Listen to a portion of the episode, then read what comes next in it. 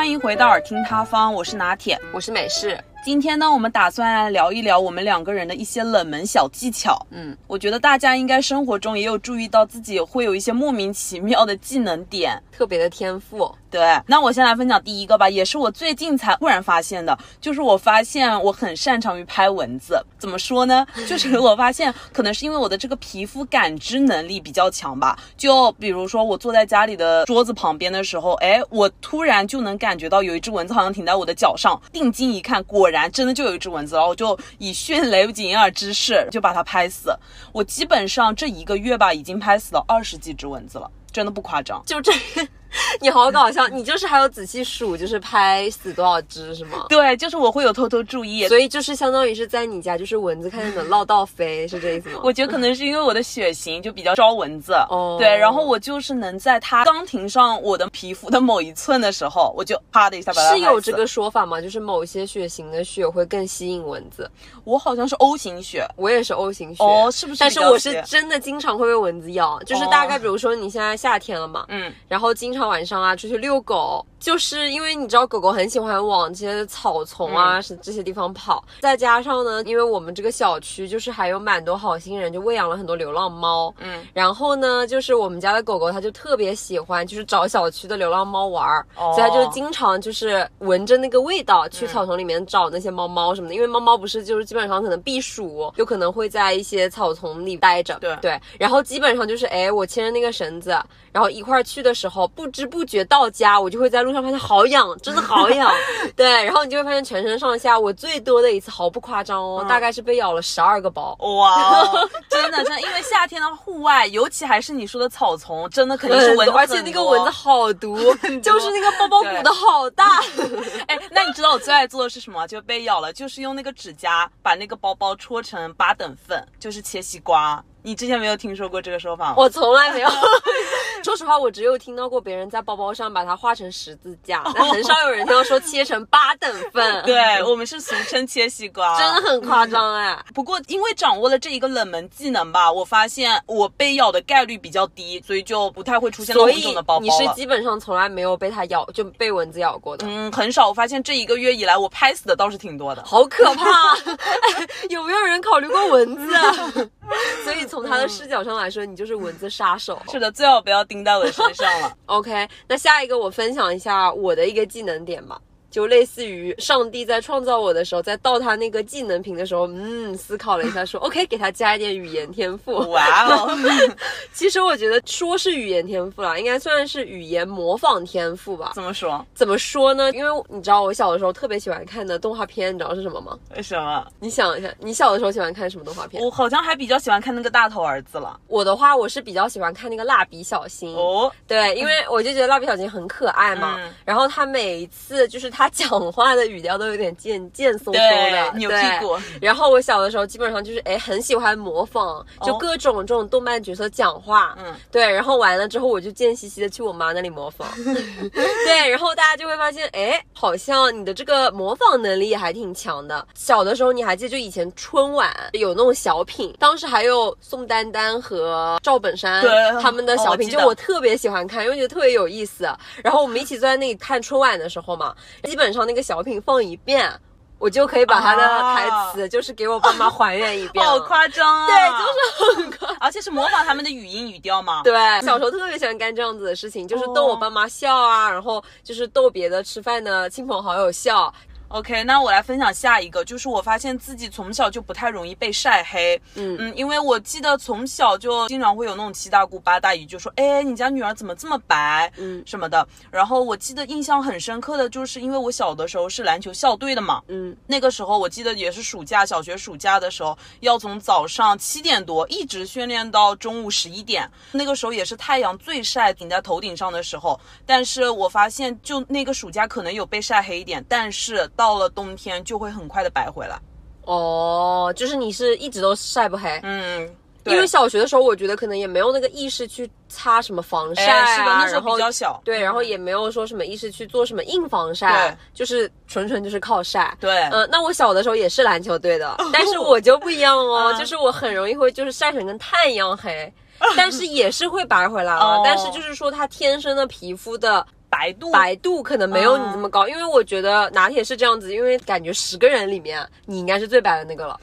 对，就是有这样子的白度。我觉得应该是有基因影响，因为我爸他就是特别白。哦，主要是你爸很白。对对对。OK，大家以后找对象找一个白一点的对象哦，先挑一下爸爸，可以省好多钱，因为在美白这条路上真的还蛮辛苦的。OK，那下一个你来一个吧。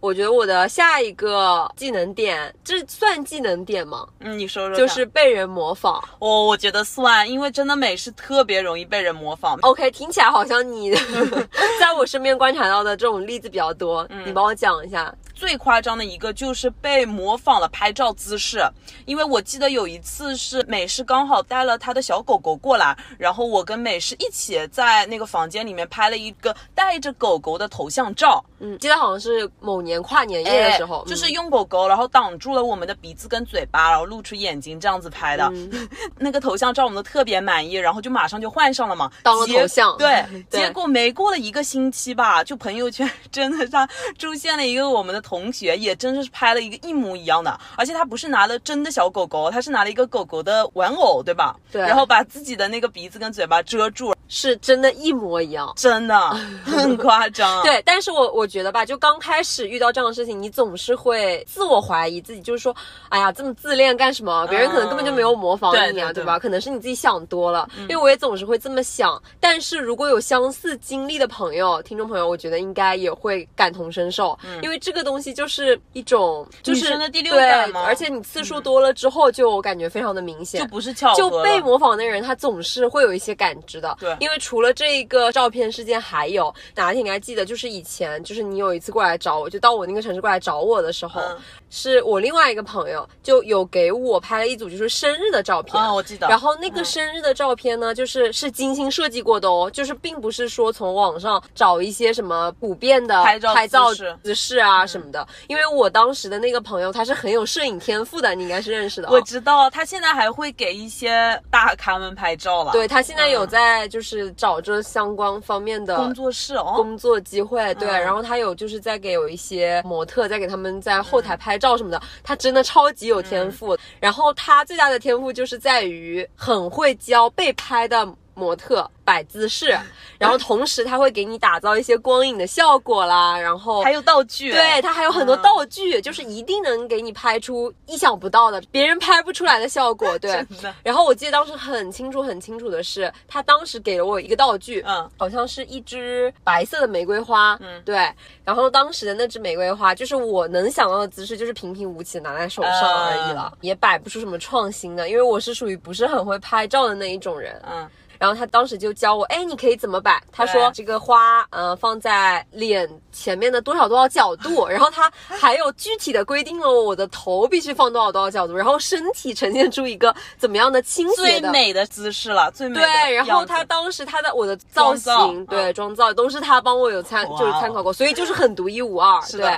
然后他当时还专门专门给我搞了一个光影效果，就是他的光和影也是有专门的讲究。我记得，因为那张照片上。就是一道光打在那里，对，然后当时照出来，哇，我们就是几个朋友都超级惊艳，然后很满意。当时那一组照片，然后我就啊满心欢喜的挑出来，然后放在我朋友圈的正中间。然后过不多久，然后又遇到了模仿的事情。哎，我还觉得奇怪，就是也是在过后的一天还是两天，朋友圈马上就出现了一张一模一样、一模一样的图，甚至就是你能看出很刻意的模仿了那个。光和影，因为我当时是那个朋友有给我专门挑过场景的，就是有挑过背景。嗯，最离谱的是背景也是一样的，就是光和影打过来的方向也是一样的，嗯、姿势也是一样的，然后道具也是一样的，就非常非常非常巧合。关键最离谱的是道具摆放的姿势。而且我最开始提到的就是整个身体的侧的角度 都是专门的，就是当时我那个朋友给我调整过的。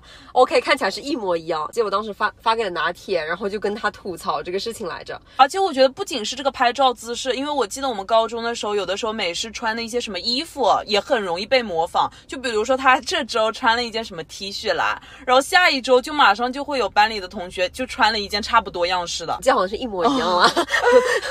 对，然后鞋子啊。啊什么的。对，但是我当时就觉得说好像有一点苦恼，嗯对，因为我会发现就是说，因为你女孩子嘛，总是不喜欢被模仿，就是大家都想自己是比较独特的那个，对吧？对有形成自己的审美观和审美体系，然后你经常被模仿，人就会很苦恼。对，对因为我记得我当时还戏称美式，我说它是引领了时尚的潮流。真的是太看得起我了。当时因为这些事情，所以我也会觉得就是非常的困扰。我觉得大家应该会有很多人有相似的经历，因为你知道这个东西就是你不能跟模仿你的人直接挑明，肯定啊就会自己就是处在道理的占下方的那个人，对对对我你知道吧？就是说你在自恋什么？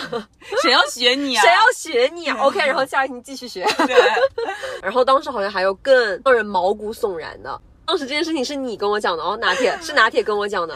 我觉得吧，可能是因为美式就是在高中的时候，那个时候相貌比较出众，还是怎么的？就是有一天美式趴在他自己的桌上，就是想说可能小睡一下吧，利用下课时间。午休嗯午对，然后我记得他不是说头埋在胳膊肘里，比如说是右耳，然后贴在了那个手臂上，然后枕着手臂对，朝着左边睡的。枕着手臂睡觉。那天呢，我没睡，我应该是在做作业。诶，我说突然一下，我抬头一下，发现我们班有一个同学站在美式一米远，可能甚至都没有一米远的地方，弯着腰在盯着美式的脸，就在盯着熟睡中的美式的脸。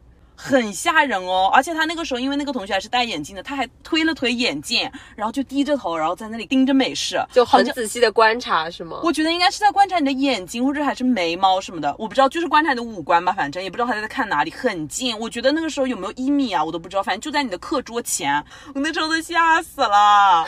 但是我那时候不好意思问，对吧？我说那个时候我要是问他谁谁谁你在干嘛，就会很尴尬。就假装没看到，我就假装没看到，是吧假装在写嗯作业，然后再抬眼就是在瞟他，然后就看他到底想干嘛。对，因为这件事情是后来好多朋友跟我讲的，就是当时除了你发现了以外，其实好多同学都发现了。一下，这里的这个同学她是一个女同学，嗯就是她是个女生，她不是男生哦，她是女生。当时我记得还有我们另一个共同的朋友，他也就是急急忙忙跑过来跟我说，哎，刚刚那个谁谁谁好变态啊！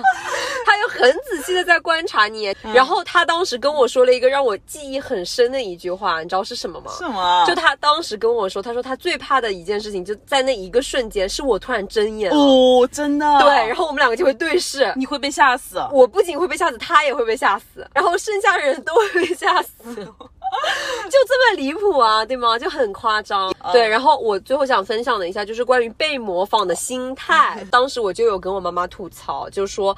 这样事情频发，然后我就觉得好难受，但我又不知道如何去解决。然后我妈就用一句话开导了我，她说：“你要这么去想，换一个角度去想，就被模仿可能也是别人对你的一种肯定，无论是你的穿衣风格啊，或者其他的一些方式上，别人在内心潜意识里面肯定你的时候，他才会觉得说啊这个事情不错，或者这个风格好，他才会想要去模仿。嗯，所以比起没有被肯定，可能潜意识里别人的肯定对你来说可能也是这种鼓舞的表现。对虽然有一点歪理了，确觉得有被我妈妈安慰到，就是如果你换一个角度去想的话，嗯嗯，OK，那下一个我来分享，就是我比较擅长记数字和人名。怎么说呢？就是数字的话，在于只要身边的人跟我说过一次他们的生日，我就完全都能记住。哇，这个很牛哎，因为我是属于对那种数字完全不敏感的人。嗯，那我就是你的相反面。然后人名的话，就是在于，比如说你跟我说你叫小明，就是我很执着于知道你这个小名到底是哪两个字，到底是那个明天的明呢，还是铭记的铭呢？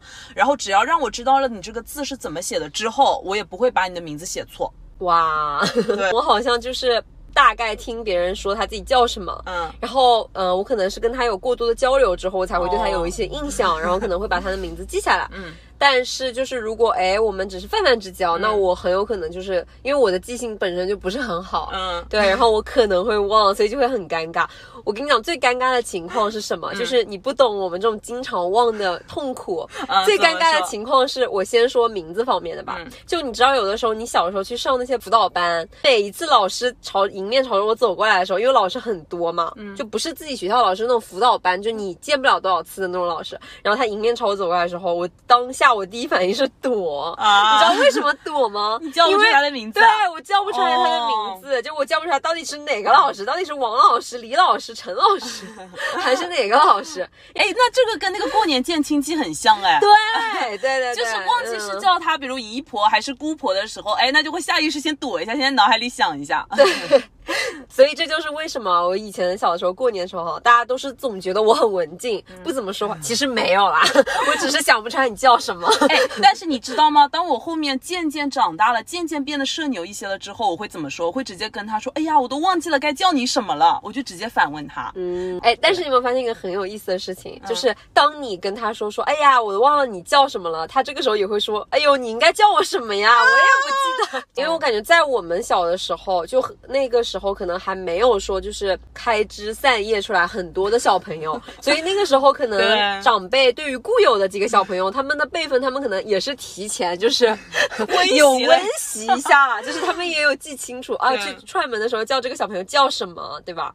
然后你知道，对于长辈来说，每一个小朋友现在好多小朋友出生，哦，对，然后有的时候以前的那些小辈，他们可能现在也已经成婚了，嗯然后有新的成员融入进来，然后他们可能也生宝宝了，然后这个时候他们要记得小孩子的名字就更多了。哎，这个小宝宝的小名叫什么？名字对你不可能去人家家里串门要什么吧？你还要对上他的脸。对我觉得不要太相信长辈，他们的记性可能也不太好了。，对，是的，因为我有碰到过有个亲戚到我们家，然后叫我们家另外一个小朋友的小名，他就会说。是不是叫棒棒还是叫胖胖？我就他说：“他忘哎呀，记都记。不清了。”对，所以你放心，尴尬就是不止小辈尴尬，其实我觉得嗯长辈能记住也是蛮困难，因为毕竟家族里面人比较多嘛。嗯嗯，对。然后除这个以外，我觉得你刚刚说记数字真的很厉害哦，因为像我的话，我就数字基本上。过耳就忘，哇，咱们就说左耳进右耳出，就是我记住自己的生日，嗯。就你知道每人生日就有农历和阳历啊，就你能记住两个已经很难得了。啊，我真的用心记了，我真的 try to 把它记下来，但是就是真的会忘。对，然后基本上就是我妈三番五次的强调她生于几几年，生于几月几号。刚跟我讲完，我妈会说你下次要是忘了你的生日也别过了。然后我说我一定记住。然后 OK，下一次又忘了，我就只能记住她是几月份生的。然后每一次我妈就会考我，你知道吧？就会提醒我说她生日快到了，然后就说你可以提前准备礼物喽。然后这个时候我就会说 OK，我当然记得啦。然后疯狂的在那个 聊天备忘录里面找，在微信收藏里面找几月几号来着，记不掉了。然后我妈这个时候就。最怕她问一句说那是几号呢？因为我妈和我弟都是十月份出生的，但是我已经忘了，就是两个人的十月份是农历还是阳历，是恰好是凑在一起是为难你了了。而且他们的日子还很近，好像是一个是八号，好像一个是六号还是二号来着，反正就是这个范围里面。然后每一次你知道吗？因为我弟跟在旁边，然后每次我妈哎一脸坏笑考完说那是几号呢？问完的时候，我努力的强装镇定，蒙出一个的时候，我妈就会纠正我，然后我那时候就会很尴尬。然后纠正完了之后，我弟还要再跟上一句说那我的呢？对，然后我就说不要内心 Double 想 Q，不要再为难我。哎，那我跟你说，你会嗯更适合我们家，为什么？因为我爸跟我妹是同一天出生的，哇，是不是方便你记爱了爱了，爱 了爱了。那你小时候有没有尝试过那种？因为小时候电视节目里会有放有一些小孩子精算，就是记数字特别牛，他们是就是会把一个数字带上特定的含义，比如说七哦，我今年是七岁，他就记七，就是记我的年龄这样子。你有听说过这个吗？你那个是右脑哦左什么右左左脑还是右脑开发还是什么的？我去过哎，我真的去过这样子啊的。OK，我这个觉得很有意思，我可以在这里插播跟大家分享一下。嗯我忘了是左脑开发还是右脑开发，然后当时可能是小升初的时候，嗯。那个时候当时还没有说流行那么多的这种对小孩的什么大脑开发这种，肯定也是从欧美国家流行过来的了。然后当时可能在我们这边就还只有一个最大的机构，它刚开始第一家哦开始搞这个什么脑的开发，就你知道当时很搞笑，就是好多家长都不信，就觉得像是那种什么对，骗子一样像那种一种什么骗术，就什么大脑开发什么的。嗯。但是好像事实确实就是从大学里面学嘛，就确实证明好像大脑就像肌肉，你一直去锻炼它，它是可以会更加发达一点。对，然后当时我记得我去做这个什么大脑开发的这个培训吧，嗯。是我妈的一个朋友就过来介绍给我妈说，哎，他小孩子也在就是参加这样子的培训班啊，说很神奇，说他小孩子的记忆力真的提升了。哦对我说不上，我不知道这有没有科学依据啊。但是当时我去尝试进行培训的时候，真的我感觉很玄学。对于幼小的我来说，感觉是一个认知上的冲击。它怎么开发呢？就几个小朋友在一个房间里，然后他会有那样子的 PPT 给你放下来，然后他 PPT 上呢会放很多很多乱码的数字，哦那个数字大概可能就是一大长串，那个数字可能有四十几位，或者五十几位数字，嗯，然后呢，他就是教你一种记忆的方法，然后不停的去训练、训练、训练，然后让你能够一一口气把那个四十几位数字背下来。那个记忆方法是就是把各个数字带上特定含义吗？，对，是的。哦比如说你去了一个公园，然后这个公园像什么数字啊？像一个嗯数字几？然后你去公园要买冰激凌，OK，这个冰激凌代表的是几号数字？就这样子。所以你把这句话记下来，你就把那串数字记下来了。，对，相当于你就是用逻辑把它编一个故事。OK，我发现真的很不科学，就很困难啊！你还要把这个故事逻辑背下来，然后你这个故事编的会忘怎么办、啊？我也觉得对吧？然后这还不是最悬最迷的地方，最悬最迷的地方是中午哦，因为每到中午的时候，所有在那里参加培训的小朋友，就是全部都要进行午休。这个午休呢，为什么我说值得一提？因为它并不是一般的午休对，我要下面开始讲解，你可以猜一下为什么这个午休很特别。呃，是午休的时候也要再放东西听吗？对，啊，真的。来喽，嗯。来喽，所有的妹妹们，它就是午休的时候，嗯。所有的小朋友都要就是在一个很昏暗的环境里面，那个午休的房间全黑，然后非常的昏暗，它空调的温度打的将将适宜，让你感觉体感很舒适。嗯对，然后你躺在那里睡着的时候。它会先对你进行一连串的那种催眠式的引导性的那种灵感性的音乐和话术，就随着缓缓的那种轻音乐，然后会有一个人的声，就像那种音频，它会引导你说：“好，现在大家慢慢的闭上眼睛，然后你会觉得你的额头前面出现了一束光束，哇，这株光束越来越近，越来越近，变成了一个点，这个点越来越大，越来越大，越来越大，然后逐渐照亮了你的什么什么什么，然后你就你的这个大脑的思维就是会跟随它这个话术的引导，然后确实会去想象。我不知道大家有没有就是以前在贴吧里面。嗯，看到过一个很流行的帖子，叫做廖云鹏的前世今生。哦，我去做过那个，对，然后当时我也就是对这种很感兴趣，说啊，一个音频就是可以让你就是看到前世今生。然后我当时有很大胆的浅试一下，然后我记得这个廖云鹏的前世今生的音频的第一段，他就是说啊，你要走穿过一个。峡谷穿过一个山洞，嗯然后山洞前面有一束光，然后你要慢慢闭上你的眼睛，然后随着他的那个话术，你要在脑海里面展开这样子的想象了。所以跟那个是一样的，对，很像哦。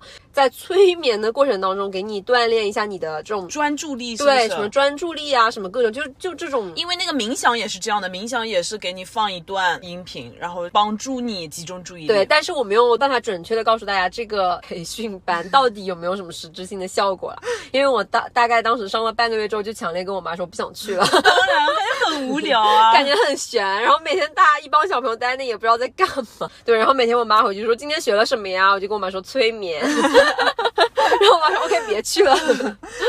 对，然后下一个我想分享的隐藏技能是什么呢？就是喝酒。嗯，我是属于那种喝酒第一不上脸，哦，这个就很重要咯，因为我的话是一喝酒没喝几瓶，我的脸就立马通红。哦，第二，很快很快很快就能代谢，很快。啊，这样，这个说说来也是话长啊，嗯就是我偶然一次发现，这个酒精在我体内代谢的速度非常之快。因为当时就是我就去另外一个城市玩嘛，反正也是在那种餐桌上就需要喝酒的场合，然后就大家开心，然后就喝了一些酒，也有混着喝，就是有一点喝一些红酒啊，然后也有喝那个精酿的那种啤酒，对。但是我当时啤酒打底是喝了还蛮多的，然后最神奇的点就在于我不脸红啊，就我喝再多也基本上不会脸红，就算脸红的话，它上脸的反应也是很慢很慢给很慢一种。波澜不惊的。对，就但是其实哦，我说实话，醉是会醉的，哦就是你其实是醉，但是你表面上人家看起来你就很正常，对像没事人一样，就很离嗯谱，所以大家就总会觉得说啊，你根本就没喝多啊，对继续喝，这也是一个弊端。然后我妈和我外婆。他们是会喝酒。我外婆超级喜欢喝酒，哦但我觉得可能是隔代遗传，就是我外婆她是属于那种就是闲来无事红酒小酌一杯的那种人，她很逗哦。经常我们以前有的时候吃宵夜就吃小龙虾嘛，然后这个时候她就会。笑嘻嘻的开瓶酒说要不要喝点，然后我说什么事情值得你喝点啊？他说小龙虾，然后他还不是喝啤酒，就是我们家有放很多那种红酒嘛，然后就说喝点。我听我外婆说，我外公年轻的时候超级会喝，他是喝白酒。我对这个酒白酒几斤我没有什么概念，反正他能喝很多，然后就是跟兄弟一起喝，就不知不觉能喝很多很多。但是后面我外公为什么就是戒酒了呢？他也是个狠人，烟和酒说戒就马上就能戒，是因为他以前很古早的时候被电信诈骗了二十五万。哦，对，因为他是搞工，他是建筑师，嗯。对，然后他同时就是有包很多那种呃大厦的工程啊，什么什么的，就是他经常手上会有很多工程款放在银行里面。当时那个骗子打电话给他，冒充警察，说就是他的就是账户有什么什么风险要被冻结了，说有人冒充他的账户干违法乱纪的事情，说他也会被受到牵连。然后当时的骗术还真的很古早的点在于，他真的是要你跑到 ATM 机那里，按照他的指示一步一步的输密码，然后把钱就那么的自己转哎呦，出去。这都能被骗去。对，，然后我外公也是属于那种就是真的就是心肠很好，然后耳根子很软的那种人，就真的一下就会被别人骗走，反正就被骗了，反正是刚刚说二十几万好像是对对。然后我外婆真的心疼死了，然后一直就是骂他嘛，就骂我外公。然后我外公他当时就这么跟我外婆说，他说我爱喝酒，我爱我爱抽烟，他说这些钱我从。现在开始，我这辈子都不会再碰了。那烟和酒，这辈子的钱一定能省回来了。嗯，相当于他就变相的就是弥补一下，说把这个被诈骗的钱用烟和酒省掉，这辈子都不抽。不喝酒，然后所有省回来。他真的从那时候开始，我外婆跟我讲，她说从那时候开始到现在，这辈子都没有再碰过烟和，酒。好有毅力。那我觉得这些年确实是省省出来了，应该。对，就是你想买烟和酒，真的也对挺花挺花钱的哦挺费钱，挺烧钱的。然后就很夸张，因为我在我的印象里开始，我以为我外公就根本不会喝酒，没想到从他们透露出来说，我靠，我外公喝白酒那么厉害。深不可测。对，然后我外婆也会喝嘛，所以我感觉可能是遗传。然后再说回我自己，代谢非常非常快。体现最明显的一个点是什么？就是我很想上厕所。我有观察别人，就是我发现，哎，整个餐桌上我跑厕所跑的最勤，对，很夸张、哦餐桌。上见不到人。对就是大概我可能，比如说这瓶酒下肚，不夸张，十分钟之内。我可能要跑两到三趟厕所对，真的很夸张，而且是处于 膀胱要爆炸的程度，你知道就很尴尬呀，大家都在吃，你一个人频繁的跑厕所是为什么？很频繁，很频繁。然后最夸张有一次最糗的一次是我们中午的飞机可能要从那个城市走了，然后呢，当时就是那个朋友就说，OK，那我们中午吃一顿饭，你再嗯走吧，嗯喝点酒啊，聊天什么，就不知不觉喝了很多。呃，另一个没有喝酒的朋友，然后送我们去机场，然后呢，我就在那个后座上就已经开始想上厕所了。我为了保险起见，他送我们去的路上嗯之前，我还已经上了两趟厕所。我当时就是说，OK，解放了，疏解了。然后没想到在那个车上，慢慢慢慢慢慢的到达一种马上要爆炸的程度。然后我当时又不好意思说，我说真的，什么时候到厕所？我当时就靠着那个车窗，生无可恋。然后你知道，当时我的脑海里只有两个念头在，就是自我斗争：一，我要上出来了；二，我要憋住。那我觉得真的很夸张，这个酒精对你的效果真的很强。因为对大家知道美式平时，我觉得你是上厕所不太多的人，反而是我觉得我一直在跑厕所，因为喝水嗯喝很多。对，因为我观察到这个大家的差异，就是对酒精这方面，然后我有在网上查过，就好像有一些人说，有一些人喝酒是过剩，嗯，有一些人喝酒是过干，哦，对，然后我记得好像是。过剩的话，就是经常会跑厕所，就是因为它会有利尿剂嘛，嗯对对因为它酒精里有一种成分好像是利尿的，嗯对。然后你过剩的话，它可能就代谢的会比较快一些，嗯对。然后如果你是过干的话，就需要你的肝去代谢这一些，所以就可能有一些人喝酒上脸会比较快啊，然后再就是不怎么跑厕所，因为它就是过干的类型。哇！但是过干对身体真的影响特别不好。，对，是的，是的，所以我当时就想，嗯，我是过剩，别人抱着马桶是吐，你是抱着马桶上厕所。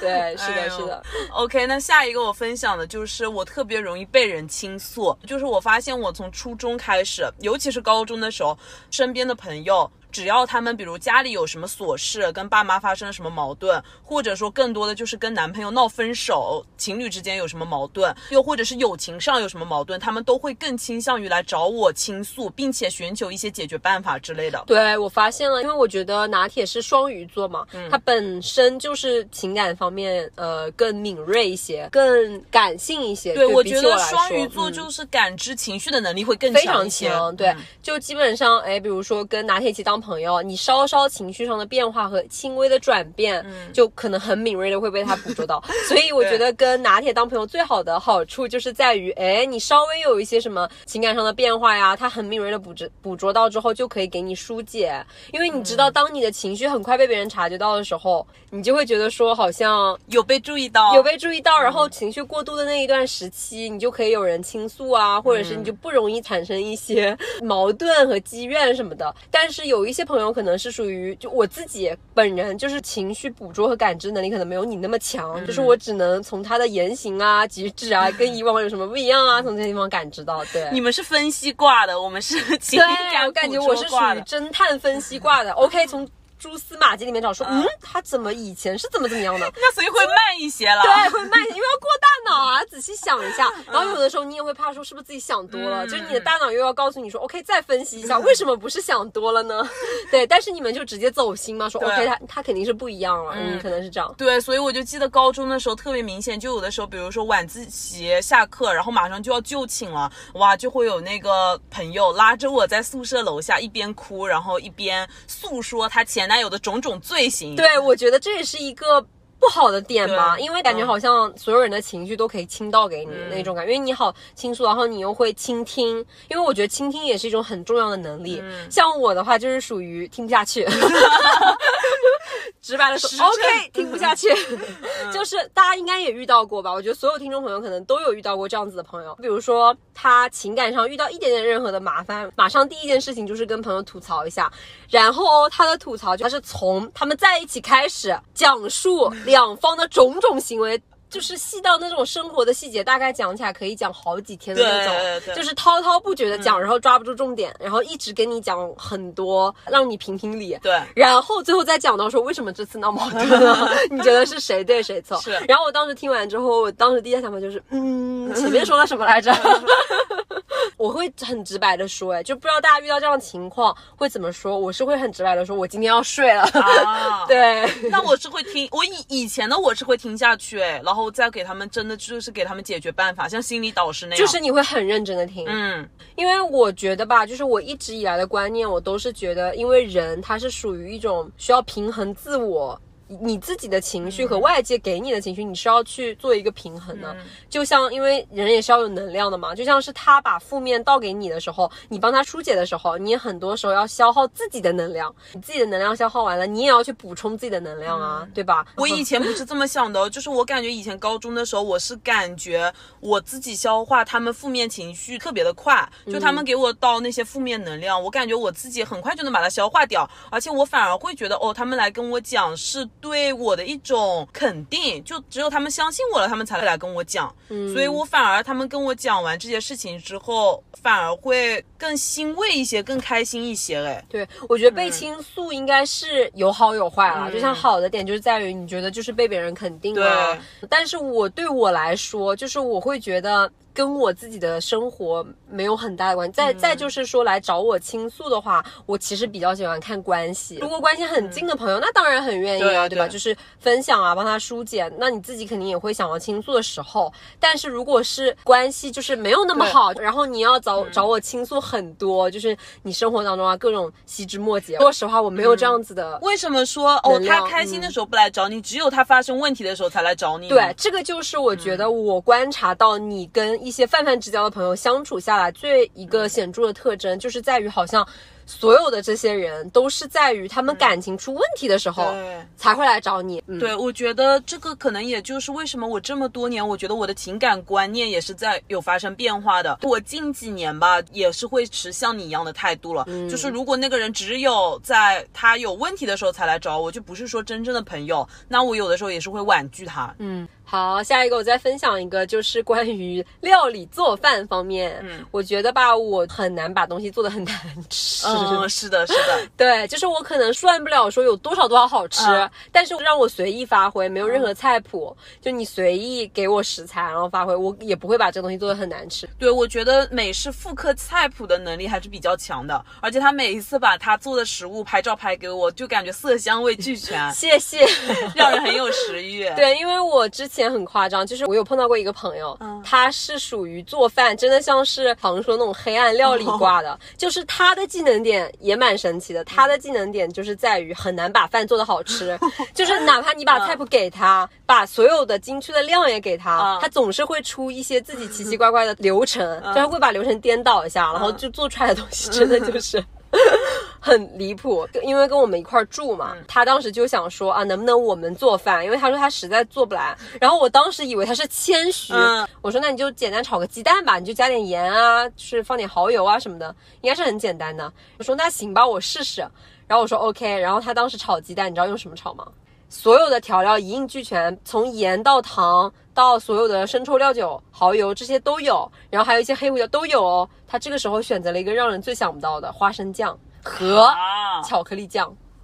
他故意的吧？为什么要选那种啊？我感觉应该不是故意的，就是他当时想说，他总是天马行空嘛。他说，他说，因为他很喜欢吃花生酱，然后也觉得很喜欢吃巧克力酱，鸡蛋呢，嗯，也还蛮喜欢吃的，所以好，吃他喜欢吃的东西放在一起炒出来应该不会难吃。对，然后他当时就是炒出了一个花生酱巧克力酱炒鸡蛋。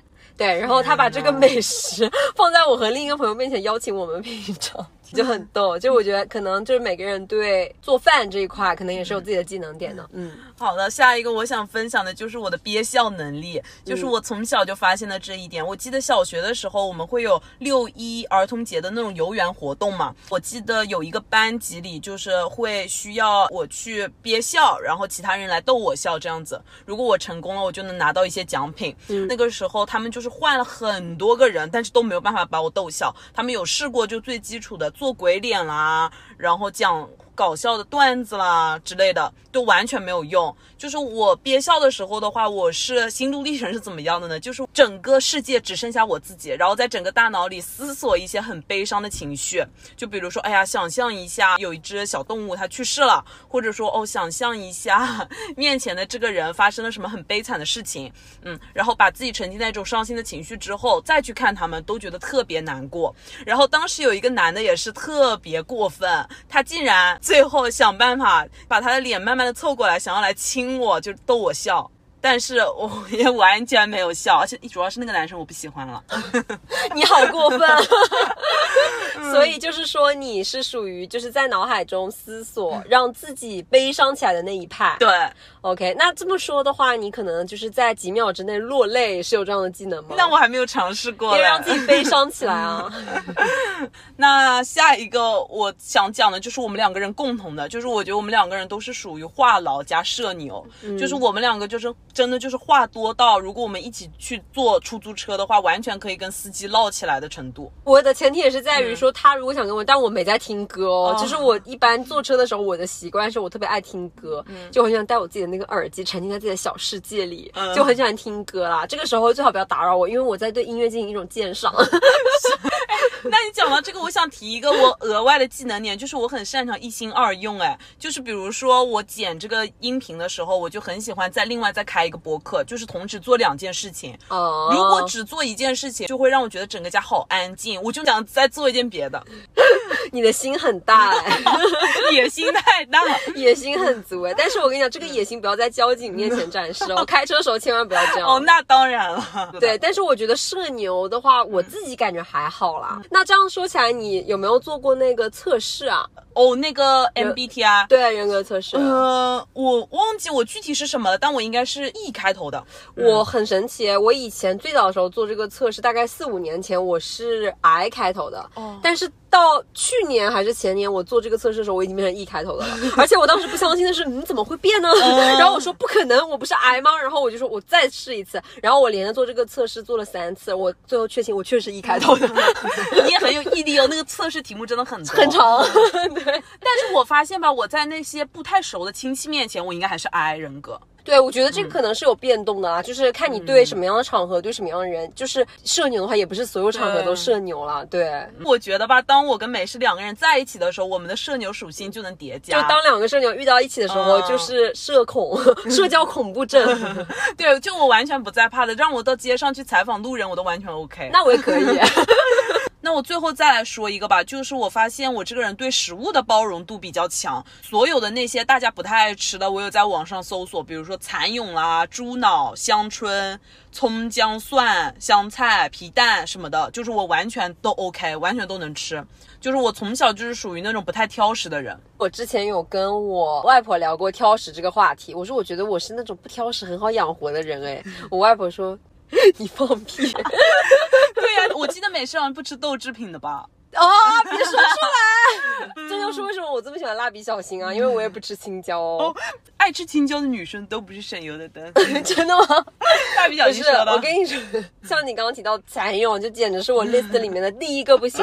就我不知道大家会不会爱吃蚕蛹哎，因为我是属于那种我很畏惧这种没有骨头的 软体 软体蠕动型的这种就是生物。你知道，在酒店的时候，它有一些酒店，它那个蚕蛹是活的，会放置在那里，然后有一些小朋友就会就是会把那个蚕蛹这样拿起来，然后然后摸它那个屁屁尖的地方，它那个屁屁就会蠕动，就是扭起来。你没有看到过吗？没有，可是都油炸完了。它是活的哦放在那里啊，然后再哦新鲜的放过去油炸呀。哎呦，他们干嘛要把这个生的时候放出来、啊？我是先看到那个玩意儿，哦然后我就是绝对不吃哦。那我下次可以带你先去看一下，我会专门找这样子的一家店给你，然后你可以在那地方摸一下那个活的那个蚕蛹，它会动，它是会动的所以我觉得第一眼很重要，就第一口你吃它，你很哲学，你要不要 就是往外面引申这么多？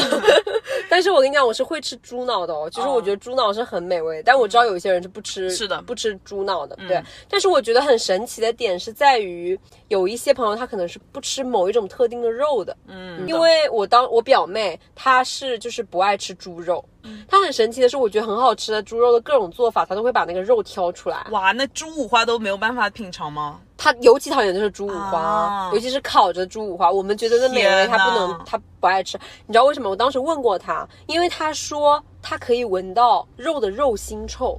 哎，是不是有些人嗅觉比较敏感啊？我觉得我我有的时候也可以闻到肉腥臭，但是那个肉如果我闻到那个肉腥臭，可能就说明它这个猪肉的味道已经很大了。但是我所说的就是这种肉，我表妹能闻到的肉腥臭是，就是日常生活中大家都吃，就可能品质比较好的猪肉，她都能闻到。就是在我闻来，就是我常吃肉的这种肉食主义者的鼻、鼻腔里面闻来，我就觉得这个肉一点味道都没有，很香，就只有烤的滋滋冒油的五花味。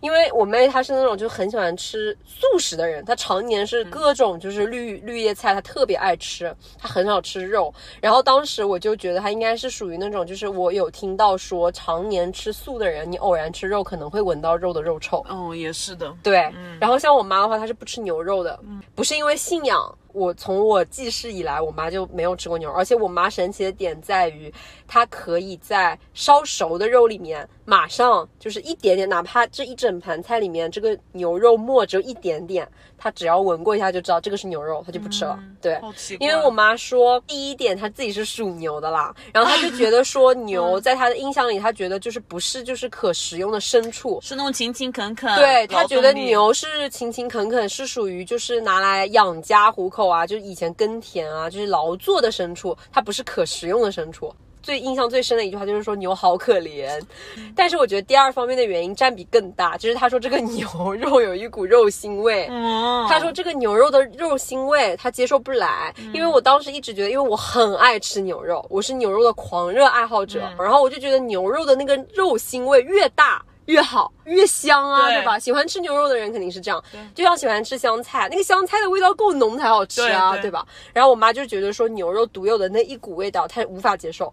我觉得这个就等同于我不吃海鲜，因为我觉得海鲜味越浓越原汁原味的，对我来说腥味越足，我就越无法接受。但 你真的很多不吃啊，对，好像这样说起来还蛮多哎、是的对我海鲜里面唯一可以吃就是淡水的那种虾，还有海虾，还有烤鱼，烤鱼就是味道很重的，呃，就是新新料的味道把那个鱼味本身盖掉了。对，但是沿海城市，你知道越沿海的城市，大家吃海鲜的味道可能就喜欢吃原汁原味的，不需要过多烹饪的。这样就代表食材越好。对对，就是清蒸啊，这样我不行哎，完全无法接受。对，所以我每次去沿海城市的时候，我完全没有办法吃那些海鲜。对，那真错过了很多美味了。你喜欢吃海鲜吗？我就是都能吃，但是可能海鲜没有那么爱吃。我下面一个不吃的东西是蒜苗。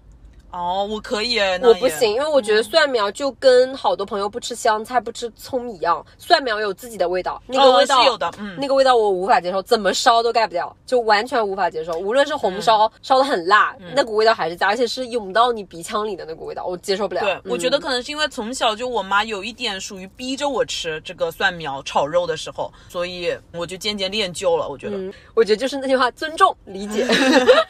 OK，那我们这一期就先到这里吧。感谢收听耳听他方，我是拿铁，我是美式，点个关注不会迷路，拜拜，拜拜。